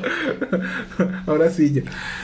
Pero bueno, también hay otros otras migraciones que son, digamos, más clásicas. Por- ¿no? porque sabemos que se llega a juntar el alimento con la crianza. O la reproducción, que es para lo que pasa con los ¿no? No, podemos irnos un, un ejemplo un poco más famosito o más culturalmente Las conocido. ballenas no. Sí, pues pero ahorita vamos a las ballenas. ¿Cuántos de nosotros no hemos prendido la, la televisión y hemos visto un típico documental de las altas migraciones africanas? De Ah. ñu, los antílopes Ah. que se mueven, Ah. que se mueven en posición a los ríos, creo, los ríos sobre la temporada de lluvias. Que coincide también con la época de reproducción. De hecho, tengo entendido que en el mismo año hay madres que llegan a tener dos crías. O, do- o dos camadas. antes de migrar y una vez que, te, que terminaron Oh, de migrar. ya, mira. ¿Por qué? Porque cuando está yendo a un lugar, está lloviendo, ah, están los ríos, oh, hay diversidad, hay alimento, oh, me pongo a comer, pum, pum, pum, pum. Aprovechan la, la abundancia, tienen una cría, la cría alcanza a crecer lo suficiente, migran al otro lado, al otro punto donde ya está lloviendo, va a llover. Llegan, pues la cría en el transcurso ya creció y pues bueno, no, ya llegó la oportunidad de tener otro, otro, otro hijo. Otra bendición. Oye, pues si tiene, si está lloviendo lo suficiente para tener otra bendición. Sí. ¿no? Entonces así pasa, pasa. Y esto, por ejemplo, ahí nos muestran el típico de que migran cebras, ñus, antílopes, se alimentan de diferentes tipos de vegetación, entonces pueden migrar juntos. Creo que también, eh, y estaban mencionando ahí la importancia de esto porque había si- situaciones en las que los animales carnívoros, si no había estas migraciones, no, no, no comían. Entonces esas migraciones eran positivas porque aumentaban la diversidad y el alimento de, Era un movimiento de biomasa y energía. de más energía que llegaba de un punto a otro y pues se, veía- se, se le a los animales que a lo mejor no comían en- muy bien durante un año y nomás que en ese periodo de tiempo determinado pues había una abundancia de presas. ¿no? De depredadores. Sí, de depredadores, de depredadores. Incluso creo que hay, que hay menciones de carnívoros que migran con los herbívoros para todo el tiempo estarse alimentando. Ok, interesante. Ok, entonces hay inmigraciones por necesidad, sin necesidad, con doble necesidad, con triple necesidad de aprovechamiento. Pero entonces vamos a, a la frase típica de un biólogo, depende de la especie. Así es. Y a veces depende del individuo. Ok, pues, si me dices con los murciélagos que unos deciden irse, otros no, también con la mariposa monarca y ahorita con estas, ¿sabes que no me acuerdo si dijiste que eran garzas? Cigüeñas. cigüeñas, pues sí, ya vemos que, que no. Pero, ok. Mm, al menos con las cigüeñas podemos saber, por lo que mencionas, que pues hay una predisposición humana, pero pues sería más una incógnita más bonita la del murciélago. Así es. Y ahora vamos al punto de las ballenas. ¡Eh! Sí, ¿qué pasa con las ballenas? Uh, las ballenas, fíjate que no sé. Gracias, fue, fue Ah, buena la espera, bueno, me, me gustó uh, esperar. Estoy muy bien el capítulo de hoy, espero les haya gustado. no, ¿qué sucede con las ballenas? Las ballenas que tengo entendido que migran y migran por necesidades reproductivas y por alimento. Pues, fue lo que dije. Así es, repito lo que tú has dicho. Ah, muy bien, gracias. Hay una ballena aquí, creo que es la ballena azul, ¿no? ¿Cuál es la ballena que dicen que siempre es mexicana porque nace en mares mexicanos? No es la, la gris, escoge, escoge un color, güey. Es como pues, la ballena. en La, la ballena gris azulada jorobada. Ujú, con ba- barbas chinas. Tomar. Bueno, la- hay, hay una especie de ballena aquí que es 100% mexicana, que viene aquí en cierta época del año en donde los mares, bueno, las corrientes de, de- de agua, creo que son corrientes, no creo que son corrientes frías o cálidas, entran a cosas mexicanas y favorecen el crecimiento de cierto alimento, que yo tengo entendido que es el krill y otros pescados, y vienen aquí aprovechando la abundancia y pues de una vez aprovechan y pues tienen sus crías, ¿no? Las crías se alimentan de leche y empiezan a alimentarse posteriormente de, de los alimentos más sólidos hasta que ya se pueden valer como para migrar a otros lados en busca o estar buscando el al- alimento. Generalmente así. Y, si- son migraciones que siguen a peces más pequeños, ¿no? Bueno, pues siguen peces más pequeños porque ellos no son peces. ¿La ballena no es un pez? No, es un mamífero. Pero la Biblia lo dice. No, se equivoca, lo siento. Dios no se equivoca. Pero tú sí. Ok, muy bien, eso. Ahora, ah, pregunta. Siempre hablamos, yo pienso que es muy típico hablar de grandes especies de cordados, sobre todo mamíferos, aves. Migraciones de insectos, ya hablamos de mariposas. ¿Otros que conozcas? Migraciones de insectos. Bueno, están los que llamamos saltamontes, chapulines, o este. ¿Cómo le llaman el otro nombre? Es una plaga que Dios mandó a Egipto. Sí, pero ¿cuál es el otro nombre que les da? ¿Langosta? Langosta. Son estos animales que. Bueno, son estos insectos que tengo entendido. Bueno, el más famoso que se sabe pues son los de África, ¿no? África y parte de Asia. Que migran o se mueven en temporada. Bueno, coincidía que era en temporada de cosechas. Y como tenían unitipos o, o- cosechas de una sola No, sí. eh, especie, un solo grupo, pues llegaban y les daban macizo a. Todos son migraciones, esas que entiendo que son migraciones reproductivas. O sea que nacen los, o sea, nacen los, los insectos, crecen lo suficientemente para ser adultos y poder volar. Y vámonos, se vuelven a ver todos al, mismo punto y como son tantos es imposible de exterminarlos. Creo que en América también existen en, en menor medida migraciones de, sal- de saltamontes o de chapulines. Esos en unos. Otros que recuerde. A ver. Ah. Oh, rayos. Se me fue el nombre. Bueno, pues la mariposa monarca de la que ya, Ya, ya, la ya, que, ya, de la que ya. hablamos. Ah, ¿cómo se llama esta? Ah, ya me acordé. Son las langostas, pero las de agua. Las decápodas. Ah, sí, los, los invertebrados, estos. También las otras. Pero decápodas. Sí, los capos. Este, bueno, ellos también migran. Hacen estas migraciones masivas de parte del océano a otra parte del océano. Igual por obtención de nutrientes. También hay. Bueno, y eso también lo relacionan con otros con otras migraciones de ambiente, como de, de este ambiente acuático que son los peces, también llegan a migrar. Y incluso las migraciones, hay migraciones de ballenas. Por ejemplo, es muy, muy conocido el caso de Sudáfrica, que coincide el que los, las corrientes de agua fría, de corrientes frías, chocan con las corrientes de agua, de agua caliente y muchos peces aprovechan ese momento para migrar de una parte de África a la otra. Porque este puente momentáneo llega a desaparecer. Entonces, esto trae, pues obviamente, muchísimas ballenas, atrae tiburones, atrae lobos marinos, todos esos animales aprovechan este momento de la migración de, creo que de la sardina o no, para alimentar, alimentarse. Y mueve, pero es que mueve tantas especies de, animales para eso. De hecho, hay, he visto documentales donde muestran ahí a los albatros o las gaviotas que se lanzan contra los peces. Justamente cuando va saliendo la ballena, empieza a empujar a los peces, los peces empiezan a mover, llegan los, las aves, entran al agua, agarran al pez, salen. Incluso hay, situaciones en las que No sale. ya no sale porque la ballena alcanza a cerrar el, el hocico o el- la, la cavidad oral y se quedan ahí las... pues, se ahogan. ¿Sí se lo puede tragar? Creo que no, porque es muy pequeño, es muy grande para el espacio, pero pues la ballena Finalmente la l- se, ahog- lo, lo- lo- la va a ahogar. Incluso hay de que por tanto movimiento de gente y tanto pez ¿De se, gente? hun- se hunden. Ajá. ¿Qué gente? Sí, ah, perdón, tanto movimiento de peces. Asesinas. de peces llegan las, los- las aves, entran al, al agua y son tantos peces que las golpean y les llegan a rompérsele las alas.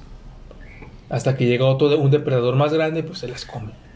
Sí, son, son migraciones en las que son aprovechan la oportunidad para para pues para hacer esta situación. Ahora, te fijas, estamos hablando ahorita de migraciones naturales, que siempre ocurren, que son anuales, temporales, bla, bla, bla, bla, bla, bla, bla. Y las, y las, este, las urgentes, las no naturales. Tú lo comentaste la otra vez, güey, de león marino, sudamericano, Ajá. que está... Ah, el elefante marino. ¿Era un elefante, no? Era un elefante marino, era un elefante marino. Creo que ya hay un elefante sudamericano Ajá. que es el primero creo que llegó a las playas de Nayarit. Ajá, sí me acuerdo. Y fue subiendo, creo que llegó hasta Baja California, fue la última vez que lo vieron. Eh, pero es sureño, o sea, es del sur del continente y está llegando con a la distribución del norte del león marino norteamericano. No sé, ignoro qué pasó con él. No sé si, si, si- bueno, al salir de aguas mexicanas o del territorio mexicano, pues ya le- la información que hay es de él, si es que llegó a Estados Unidos, pues ya ellos me imagino que están monitoreando e informando. Pero también llegó una el elefante marino Ajá. a cosas creo que de Oaxaca, pero era de una hembra. Entonces, no sé, creo que ni siquiera sé la razón por la que llegaron hasta acá. Uno sospecha que simplemente turistearon, aprovecharon la oportunidad de alguna corriente marina o este, Pero son animales gregarios, ¿no? sí, pero son gregarios, sabe, no, no sé qué sucede. Porque me acuerdo que una vez dijeron que, oh no, pues la baja de las industrias, tipo COVID y todo eso, forzó a que se moviera. Que no, no le encuentro sentido, ¿verdad? No hay, hay menos pesca y pues evidentemente habría más para él. Ujú. Pero pues sabe. Y bueno, esa es una migración acci- accidental. Otras Pero- migraciones accidentales que yo Pero ¿qué ver- lo, fuerza, ¿qué lo forza? Pues pueden forzar, por ejemplo, una, una migración accidental puede ser, imaginemos al, elef- al elefante marino que va atrapado en una corriente de aire, de aire, no, de agua, Mira qué delgado se ve. una corriente de agua que lo movió muy al norte y, y Lobo Marino pues ya no supo qué hacer. Ay, y se estaba moviendo conforme a su, a su experiencia. Puede ser una, la gente lo movió, Ok, eso o sí. se perdió, puede ser que se haya perdido, no supo cuál es el norte, cuál es el sur. O simplemente, este, recordemos que es, es un mamífero y una de las características de los mamíferos y de las aves es, el, es la curiosidad. A ver qué hay allá. A ver qué me encuentro. Puede ser también su, su motivo de migración. Entonces tú mencionas eso. Ah, entonces favoreces a la curiosidad el gran intercambio este, entre los continentes. Mira, el América tiene esta característica que, estu- que lo está estudiando de manera internacional. Ajá. Obviamente nos llama más la atención a nosotros, pero es algo internacional y es este gran movimiento o esta gran migración de flora y fauna que hay en, eh, que hay hubo en América. ¿no? Recordemos que América está formado por, algunos mencionan por dos, o otros mencionan por tres continentes. Norteamérica, Centroamérica y Sudamérica. En algún momento surgió lo que es el Istmo de Panamá. Paréntesis. Estamos hablando de placas tectónicas. Te- tectónica de placas. Tectónica de placas. No de geografía, no quiero que nos ataquen como las personas de TikTok. Ajá. De manera geográfica, América es un continente Ajá. y se maneja como un continente, pero antes no era un continente, antes estaban separados. De hecho, eh, a lo mejor hasta, hasta lo dije mal, el istmo de Panamá creo que no, bueno, sí hay unas placas, una tectónica de placas ahí, pero su, surgió esta masa de agua por cuestiones... De eh, tierra, masa de tierra. Una masa de tierra, pero es de origen volcánico. O sea, no es este...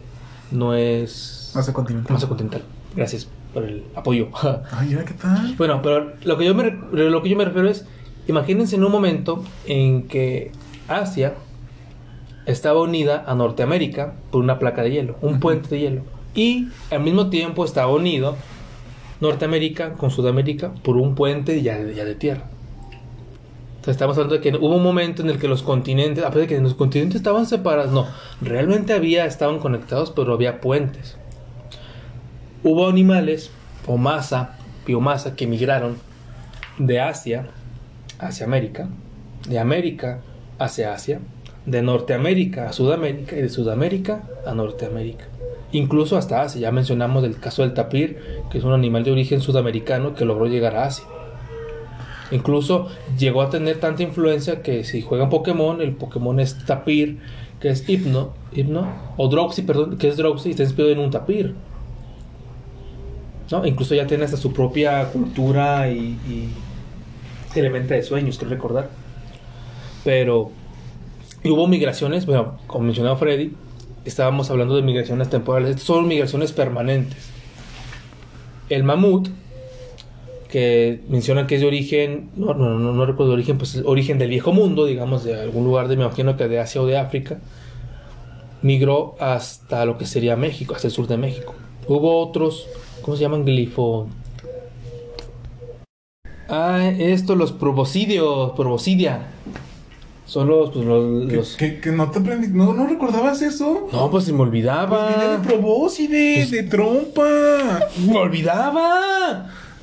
No tomaste invertebrados con Invertebrados, invertebrados. Gina Quiroz. Ahí aprendiste lo que era una probóscide. Ah, sí. bueno, sí. Ahí yo aprendí lo que era una, una probóscide. Bueno, pues entonces, bueno, estos, estos proboscidios que, que llegaron incluso también a Sudamérica, ¿no? Estamos Ajá. hablando de un, de un animal de origen, pues, africano, por decirlo, o asiático, que llegó, pues, al, al polo de otro continente. Ajá. No, a lo mo- yo considero que en aquel entonces a lo mejor el único continente aislado fue la fue Australia. Que incluso hasta que no llegó el hombre ahí fue cuando empezaron a, me- a meterse otros animales introducidos. ¿Introducirse otros animales introducidos? Otros animales, bueno, entonces se introdujeron animales ajenos a Australia, están provocando un caos. Y esto también es, es- es algo que se debe de mencionar. En el, en el gran intercambio que se realizó en aquellos entonces de la megafauna, incluso de la flora, Ujú. por ejemplo, este mencionan que ciertos, ciertos frutos co- grandes como son el aguacate o No es palta. palta ni abocado el Aguacate. aguacate. ¿Qué otros animales son? El, el- le llaman el mamey, pero ¿cuál es el nombre? Pues mamey, ¿no? Bueno, mamey, no, estos frutos grandes que se supone que un, un animal no los puede devorar completos, son como un, un, un residuo, no, un remanente o, un, o algo que nos recuerda pues que había animales mamíferos grandes Ajá. que los ingerían, los distribuían a lo largo de, por ejemplo, en el caso de Sudamérica, y al existir este este cambio de, de, de- de puente, pues surg- caminaron hacia el norte y la especie se movió. Pero que también aquí hay que, bueno, tomando ese tema, que se me vaya, que hay migraciones, las estamos mencionando aquí a nivel individuo. Los, los individuos son los que se mueven, pero también hay migraciones a nivel especie. Una migración a nivel especie. La migración a nivel especie. Por ejemplo, los, la- las plantas tienen dos maneras de poderse mover. O las crías, bueno, sus, sus descendientes, las, las semillas, se mueven, se van moviendo y van saliendo, se mueve la especie y, la- y los árboles más viejos o los plantas más viejas pues se van se van exti- extinguiendo o hay plantas que tienen esa capacidad de que una vez que eh, un árbol adulto cae Ajá. cae y este sale un nuevo árbol del, pues, del, del mismo individuo pero pues ya se desplazó no incluso hay animales que son animales animales sino más plantas árboles caminantes que Sí. van dejando crecer las raíces de un lado van dejando secar las otras y de alguna manera se van moviendo. desplazando muy lento pero pues se van moviendo ¿no? bueno por ejemplo una migración a nivel especie es el maple el maple aquel árbol en este característico de Canadá Oh, Canadá.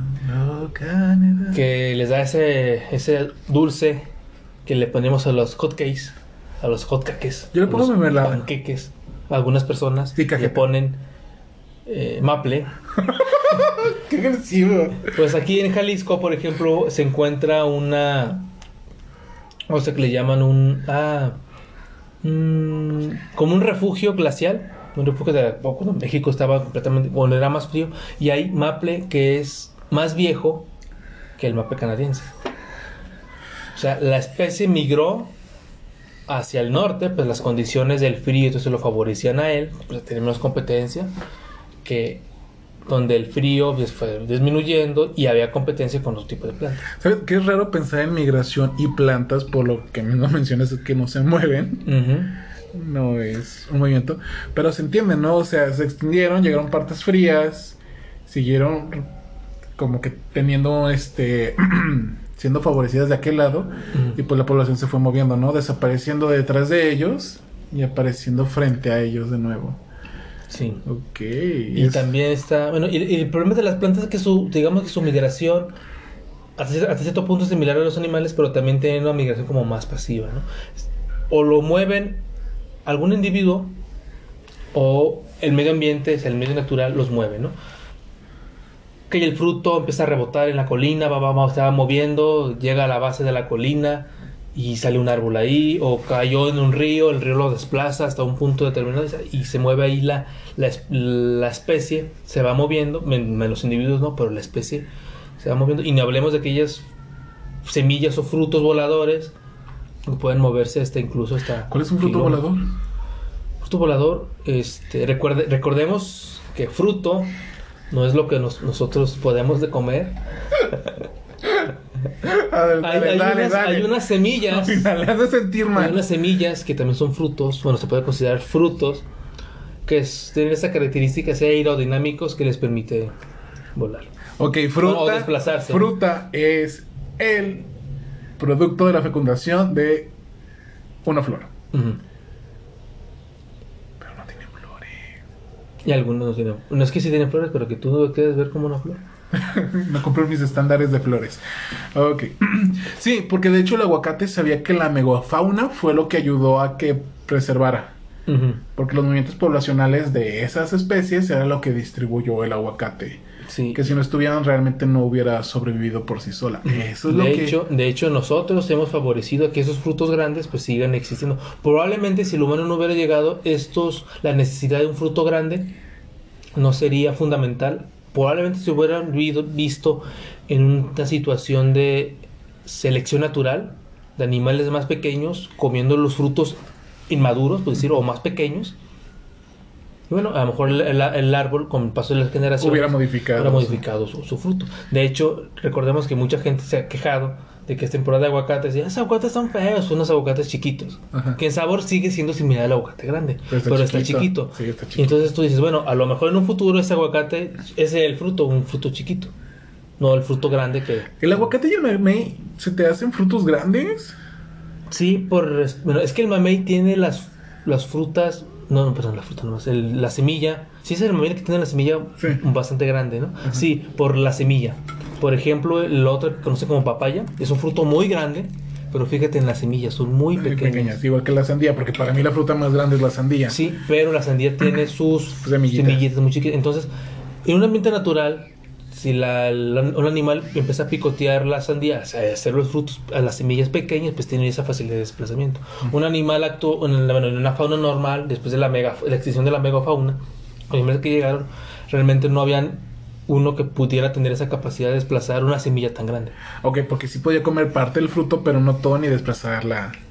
Es a lo que Mm, nos lo, es lo referimos. que digo, o sea, un mamut, imagínate, el mamut, dice, oh, un aguacate, llega y directo, ¿no? Completito. Y se mueve y pues lo va desplazando. Ok, ok, ya, ya, ya. O un, pere- un perezoso gigante, que tengo entendido que fue el que más ayudó al desplazamiento. Y el otro que parecía armadillo, no me acuerdo cómo se llama. Supone que ese también. Pues, pues son de la- del mismo grupo, los armadillos y los... Discúlpame. Pero bueno, sí, eso fue lo que, lo que favoreció la migración a nivel de especie. Y también pues hay cuestiones más, más cosas, por ejemplo, a las tortugas migran, las tortugas marinas migran. Se puede considerar una migración. ¿Por qué? Porque están dispersas en el océano, conocen a su pareja, las hembras con su pareja, tienen acá una diversión momentánea y después migran, yo siento que migran porque se mueven para el desove de sus huevos. Pero sí podríamos considerarlo como una migración. Porque recordemos que la única especie que no se mueve es la especie de tortuga que se encuentra en Australia. Es la única que no se mueve. Esa especie se la pasa navegando alrededor de Australia y, y en el continente pone sus huevos. Y es la única especie que no se mueve como las otras especies. Ok, vamos a ver. Si naturalmente antes de entrar a la fase reproductiva tienen las mismas distribución, el mismo movimiento, creo que no se podría considerar migración como tal. Pero también creo que la migración es un concepto humano. ¿Qué pasa si un mexicano migra a Estados Unidos? ¿Por qué se llama migrante? O sea, porque llegó a otro país. Pero ahora, tectónicamente se movió. No, sigue siendo el mismo continente. Por, por ejemplo, si es del norte de México y se migró al sur de, no sé, de Texas, pues el ambiente es el mismo, es el mismo, Sí. es el mismo desierto. Entonces hay, hay, movimi- hay un movimiento. Biológicamente no. Tal vez hacemos la diferencia de cambiar de ambiente. Yo pienso que sí podría considerarse este, migración cuando cambió de eh, ambiente. Una migración de forma natural. Canadá y México. La- las dos partes son muy diferentes. Ujú, Y más porque va a Michoacán, va a la parte neotropical. Mientras que él viene de la parte neártica. Entonces, mucho frío, mucho calor. Llega un parte templada aquí en México. Entonces, ahí sí porque hay un cambio de... Pero si el cambio no es tanto, digamos, en los océanos, pues si habita toda esa área de forma normal. Tú mencionas esa especie que sigue habitando en las, en las aguas de Australia y se queda ahí. Pero si la de todo el mundo, recorre todo el mundo, No creo que sea migración. Yo, de mi parte, de mi parte, con opinión, sin tener conocimiento previo más que, más que mi carrera y mi opinión. Sí, porque obviamente esto sería un tema para hablar con un ecólogo. Sí, un, un- experto en el. Hasta donde yo tengo entendido, sí se mueven por, por ejemplo, si son del Océano Pacífico, se mueven por el Océano Pacífico, si son del Atlántico, es por el Atlántico, pero siempre regresan a ese lugar donde se supone que es donde nacieron. Aunque ya hay teorías o evidencia que dicen que no, que si bien regresan a su, a su lugar de nacimiento, ya también ya están empezando a escoger lugares que no están tan, perturbados. Porque recordemos que todas las costas, prácticamente todas las costas arenosas de México, pues era donde llegaban las tortugas. Y ya en unas playas ya no están llegando. Y empezaron a llegar después en la situación de la pandemia. Hay algunas playas que empezaron a recibir tortugas que ya tienen años que no reciben tortugas. Entonces, está complicada la situación de la migración. Yo considero que sí, pero también no. Porque si se mueve, llega un punto, es como el murciélago que te comentaba, llega un punto, llega a reproducirse, se coloca sus huevos, se regresa al mar y sigue con su vida. ¿No? Hasta dentro de, do- de dos años que tengan que regresar otra vez a la playa para volver a sobar sus, sus huevos. Considero que sí. Y bueno, hay migraciones más extensas, más grandes, que son las del ser humano. Es la migración más grande de un... Se supone que de algún punto insignificante, de algún lugar minúsculo de África, logró migrar a lo que sería el, completamente el planeta. Sí. No hay lugar excepto la Antártida y aún así hay gente ahí que eh, no, no existe el humano. En segundo lugar, probablemente sea el perro. Pero pues, Cuarto lugar, que tercer lugar, los gatos. los gatos. Hay, hay aves que se encuentran mucho por ejemplo, las águilas y los halcones son muy, son muy movibles. Peregrino está en muchos lados. Eh, también el águila real, ¿no? Sí, se encuentran en muchos lados. Son aves, este, son animales, pues, que como, como nosotros, pues, prácticamente el el límite no es el, el único límite es hasta ahorita el, el cielo para ellos, porque para nosotros ya el humano ya logró llegar a la luna. Ahorita el límite es la luna, ya después veremos cuál es el. Marte después. Y que tenemos varias implicaciones que nosotros sí intentamos mover y cambiar el medio. O sea, una especie puede migrar y si no encuentra el medio adecuado, ¿qué hace? Ah, no, pues me voy o muero. Mm, Pero nosotros no. Nosotros tenemos esa bendita ventaja de... Pues sabes qué es que llegué a una zona super árida. ¿Qué voy a hacer? Pues cubrirme del sol. Y más bien a buscar la manera de A adaptarse, adaptarse. que sea más rápido que una adaptación biológica. ¿Sí? Que- que fue lo que sucede, por ejemplo, muchos, muchos, cuando es, no, por ejemplo, Estados Unidos que tiene una población muy grande, realmente las zonas de los desiertos están muy abandonadas, están muy solas, porque es muy difícil encontrar la manera, manera no biológica de adaptarte rápido a ese lugar. Me hablas de la biológica, que es así te va a tomar tiempo. Y lo mismo sucede con México, hay zonas áridas donde la población son mínimas. No, sí, no, no, no. Simplemente no se, no se puede. Eh, Y, ocupan- y- y sabemos que son los estados que tienen menos menos población, ¿no? Chihuahua, aunque sean de, de una extensión territorial muy grande, pues realmente sabemos que no hay no hay personas. Pero algo interesante que tal vez meternos a la parte humana que retomamos es hablar un poquito de biología, es nosotros nos movemos, tú mencionas, tal vez el segundo sería el perro porque se mueve con nosotros. Pero hay especies que queremos mover que no podemos mover.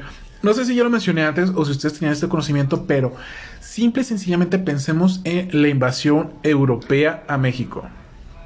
Fue una migración, fue un movimiento. Un movimiento ¿Qué pasó? de gente. Yo tenía esta tierra nueva, yo quería poblarla, yo quería dominarla, ¿sí? Y acabar con los nativos.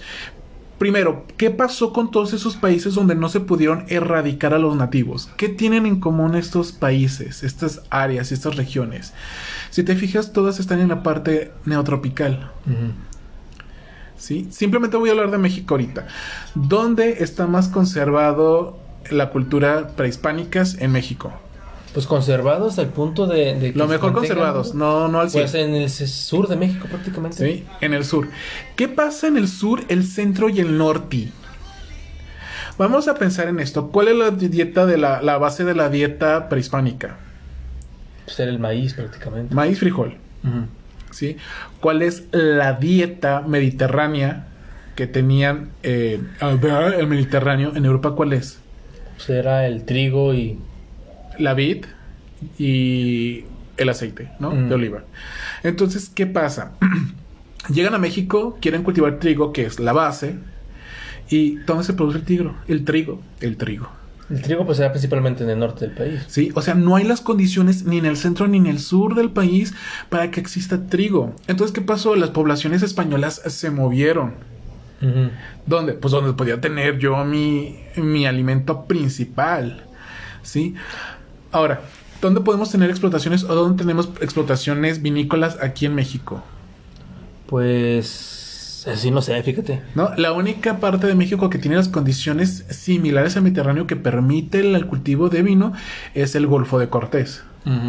Para los que no sepan, toda la parte de las Baja Californias y allá, ese pequeño entrede de mar, son los. Entonces, norte. Y es como también como el caso del café, ¿no? Ajá. Que se da en ciertas regiones de, de Oaxaca o de Veracruz. Y que aquí no. Entonces, ¿qué pasó? Estas conquistas no llegaron al 100. ¿Por qué? Porque no había alguien que quisiera habitarlas. ¿Qué pasó? No tenían alimento suficiente que ellos querían porque si había comida, recordemos que México es muy rico, pero ¿qué pasa? Las españolas dijeron, ya no puedo traer a mis esclavas, ya no quieren venir.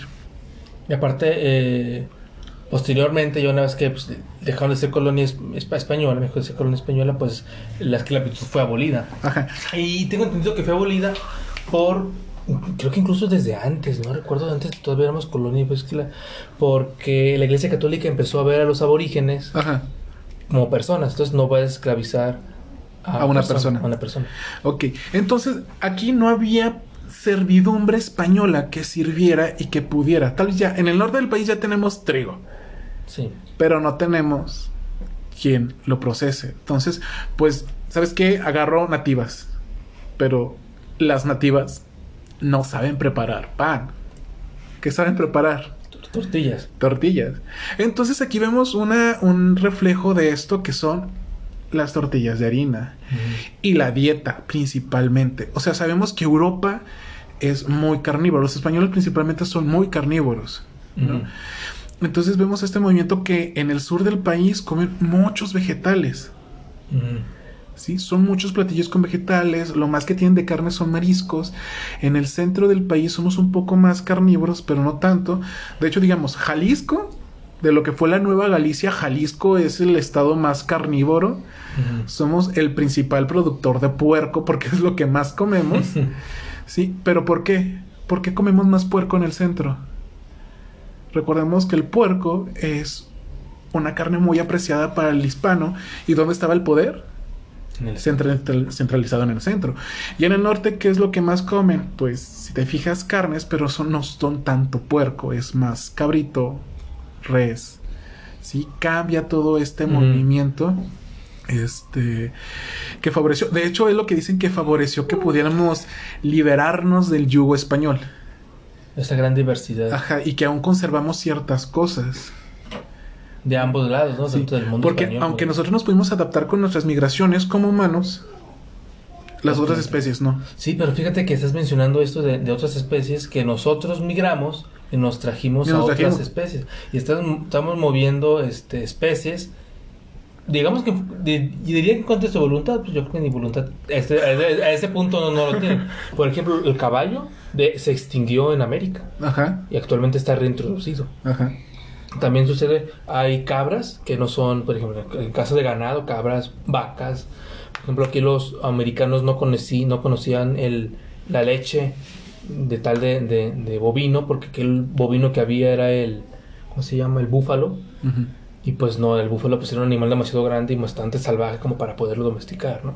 Entonces no, no tenían estas especies como para domesticar. Tenían otras, por ejemplo el pavo, por ejemplo, va a ser un, un sustitu- un sustituto del pollo. El perro lo utilizaban algunos como mascota, otros incluso lo comían. Y, y la, la dieta de en insectos, ¿no? Que es algo muy característico de las de las culturas prehispánicas de aquí. Porque en ningún lado del mundo, dicen que en ningún otro lado del mundo comen insectos. Para los europeos, porque también se sabe que en lugares de Asia también comen insectos. No, y, y checa, hasta dónde llegamos que la dieta fue tan diferente, creo que somos el único país que come un patógeno de una planta. O sea, el hongo del maíz, ¿se me olvidó el nombre? ¿Cacomixin? Ah, no, Cacomixin no, nada más. A mí también. Bueno, esa especie, ese, ese hongo del maíz. Ajá, somos el único, somos, es el único hongo que comen. Y, es y de hecho es, tan- aquí. es tan raro porque si en otros países el hongo se, se infectan de ese hongo, desechan incluso hasta la hasta la cosecha completa por temor a que, a que se contamine, así como de, oh, y aquí eso es tan caro y allá lo tiran. Sí, y aquí, aquí no, ah, se come, no lo he comido. ¿Tlacoyos? No, Huitlacoche. Huitlacoche, Huitlacoche, gracias. sí. Somos malos mexicanos, disculpen. Oye, es una comida. Perdón. Sí, y, y no solamente es eso, por ejemplo, el cacao o el choco, la palabra chocolate, que es junto con el fruto, Ajá. es la palabra este maya, que algunos también dicen también es española, pues, pues, bueno, fue el primer idioma ajeno que lo adoptó, pero es el idioma más extendido del mundo. Chocolate, la palabra chocolate. Y el cacao también es el fruto que se da en, todo, en todos lados. ¿no? Incluso hay un híbrido del cacao africano con el cacao americano que ¿Sí hay cacao africano? sí, lo- se supone que el- am- este fruto, esta planta se originó cuando los continentes aún estaban juntos. juntos y se pa- Oye, ¿qué Ujú. tal? Sí, y este y también sucede acuerda que también sucede lo mismo con lo que pasó con el algodón. Aquí había un tipo de algodón, allá tiene otro, otro tipo de algodón, llegaron y el híbrido de ese algodón era mejor que el algodón que manejaban en Ah, sí, siempre va a existir el potencial híbrido, ¿no? Una Sí, eh, de- y entonces siempre estuvo eso, y son migraciones que nosotros forzamos, y algunas funcionaron y otras no. No, y unas altera y otras no. Digamos, ok, aquí el trigo no funcionó en el, todo el país. Pero digamos, el tomate tuvo su boom, ¿no? En, en- en Europa, en Italia, que sigue dando, y en África. Ah, si mal no recuerdo, en un documental de la DW vi que África es un buen productor de tomate. Pero, ¿cuál, cuál es el problema? Que China produce tomate que vende a África, África produce pero no vende, y los productores de tomate de África se terminan yendo a Italia. Para producir tomate. Entonces, fíjate, este movimiento que nosotros forzamos del tomate a, a Euroasia, vemos que provocó que Otra un movimiento económico- provocó otra, otra migración Sí. que tiene otras consecuencias sociales y culturales, pero es, es divertido. Sí, a mí me encanta, con es- hago un paréntesis, pero me encanta cuando te dicen, ay, güey, la biología solo ven plantitas y animalitos, pero es que no, es ver todo este proceso que llevan esas Sí, y plantitas y, esos porque eso animalitos. también incluye movimiento de gente y movimiento social, movimiento económico. Todo, todo. O sea, cuestiones éticas, morales, Y políticas. podemos hablar de, este- de esta situación. El, aparte del movimiento económico, viéndolo desde el punto biológico, los africanos probablemente tengan un tipo de parásitos que en, el, que en Italia no tienen. Ya estamos hablando de una migración de, por ejemplo, de flora intestinal Ajá. diferente que está llegando. O, o que los que migran a Italia y regresan a África se traigan los parásitos y patógenos italianos a África. Que ok, sabemos que ha habido intercambios por las colonias y toda esta parte oscura de la humanidad, pero pues todo cambia. Sí, y también, bueno, en el caso de las plantas y animales, o forzar a estos ani- animales a migrar, pues causa serios problemas ecológicos. Sí. Por ejemplo, el mapache, que se encuentra en Europa, está causando problemas atroces, en especial porque se mantiene cerca de la ciudad y en la periferia. Lo mismo sucede, por ejemplo, con el gato. O sea, lo- los gatos donde son de origen, son se, se, se vuelven ferales, pues no causan los mismos estragos que causan aquí. En, en América, los perros sucede lo mismo. Y también sucede con plantas. Hay plantas parasitarias que están invadiendo Ajá. especies locales y la especie local no, no tiene manera de defenderse. Porque nunca tuvo relación con ella. Pero también pueden ser una opción hasta cierto punto y si se manejan bien. Digamos, Vulpes Vulpes, la zorra roja, que se está extinguiendo en Euroasia, pero es una plaga en Australia. O sea, uno podría pensar, ok, quiero reintroducirla. Tomo ejemplares australianos y los libero en, en Europa, en Asia, ¿no? Ujú. Entonces podemos cambiar este movimiento, pero uno si no lo... Es, el problema aquí es las personas que en los países, en los gobiernos que no se ponen de acuerdo para un, un trato correcto en, o ético en esas situaciones. Hasta puedo pensar sin leer. ¿Me conviene tener zorras, plagas en mi país? para Sí, vender. Porque tengo piel y es éticamente y ecológicamente aceptable que la sacrifique. Ujú. Porque me están afectando. Pero no llevarlas y gastar dinero en, en liberarlas. Y recordemos que en todas esas partes de, de Oceanía y Asia, las pieles animales son muy baratas. Muy, muy baratas. Bueno, se nos está acabando el tiempo. Por fortuna siempre se nos ocurren pocos temas de completación y terminamos alargándolos de una manera épica y genial. Les, a- les agradecemos el tiempo que nos han escuchado. Nosotros ya nos retiramos. A dormir, ya estamos viejos. Y los dejamos entonces a continuación con Lópteros y e Ismael Huerta. Gracias por escucharnos. Que Somos- tengan buen día. Somos Vampiro Lápiz. Yo soy Freddy Armenta. Y yo, Andrés Yepes. Y está Sandra, De chismoso. de chismosa. Adiós. Bye.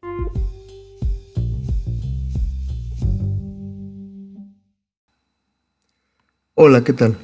Mi nombre es Ismael Huerta y soy biólogo. Como saben, la biología es la ciencia que estudia la vida.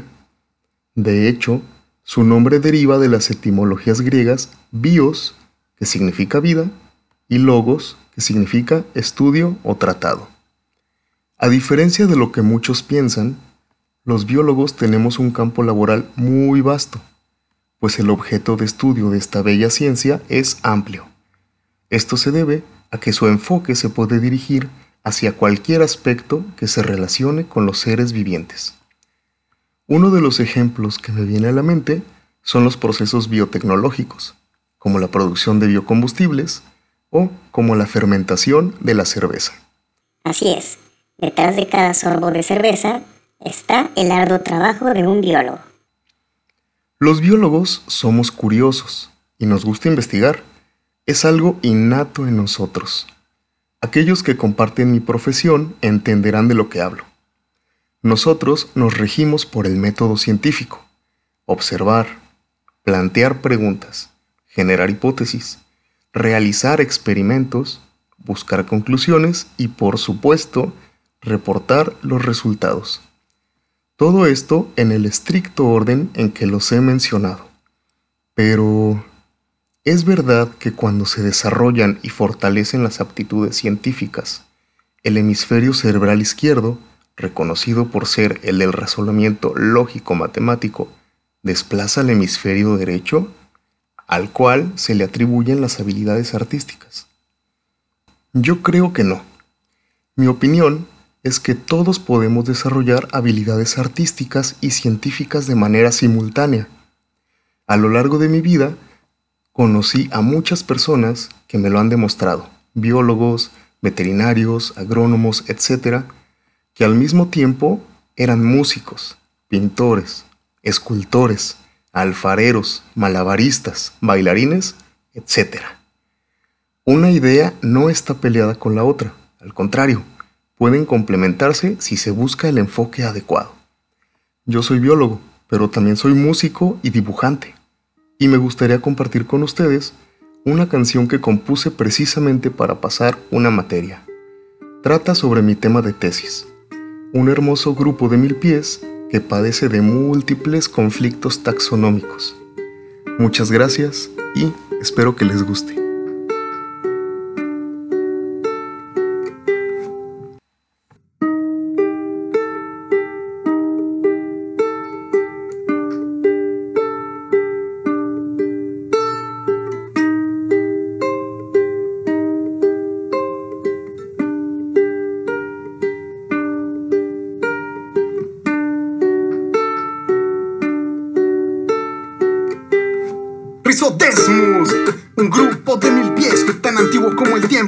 Que no me crees? Su existencia ha trascendido, a pesar de haber tenido que adaptarse lentamente a los cambios del presente, habitando únicamente en lo que queda de su ambiente.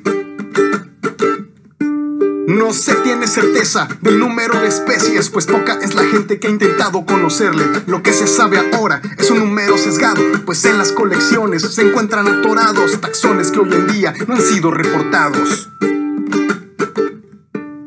Yo quiero conocer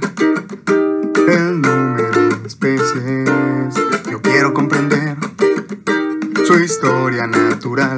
Ah, ah, ah, ah. Aunque poco se sabe, se tiene bien presente que su morfología es un tanto diferente. Otros grupos son discretos cuando del cuerpo se trata. Lo único que los distingue es la forma de la riata, pues hay pocas diferencias en todo lo demás. Mientras tanto en Rizodesmus los patrones son opuestos ya que las diferencias están en todo el cuerpo. Si observas lentamente y pones atención, verás que en el gonópodo no hay modificación, por eso se complica su identificación. Yo quiero conocer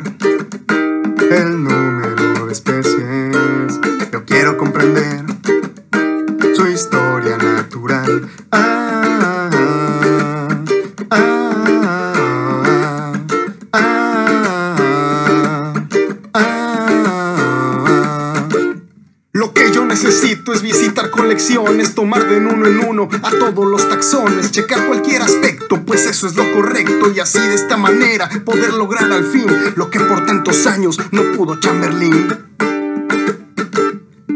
Enlistar, comparar, agrupar, describir, señalar cada detalle que me ayuda a distinguir dónde comienza una especie y dónde termina la otra. Enfocarme en las partes donde la información brota para delimitar las especies, evaluar.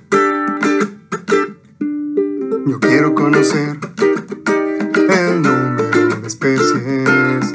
Yo quiero comprender su historia natural. Ah,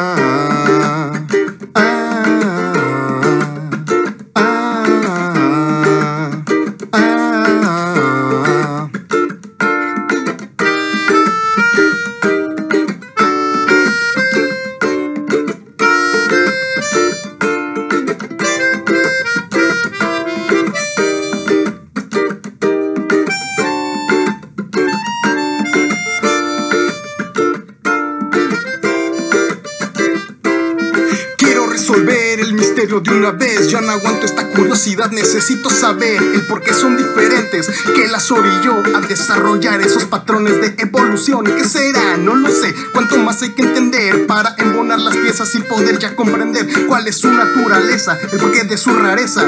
¿Cuáles son las leyes que rigen su belleza? Estas y muchas preguntas me llegan a la mente porque solo se encuentran en su microambiente. ¿Será que no les gusta vivir en otra parte? ¿O su movilidad no les deja ir más allá? ¿Qué será? No lo sé. ¿Cuánto más hay que saber para embonar las piezas y poder ya comprender cómo es que se dispersan, cómo llegaron aquí y por qué no se conocen ni su forma de vivir?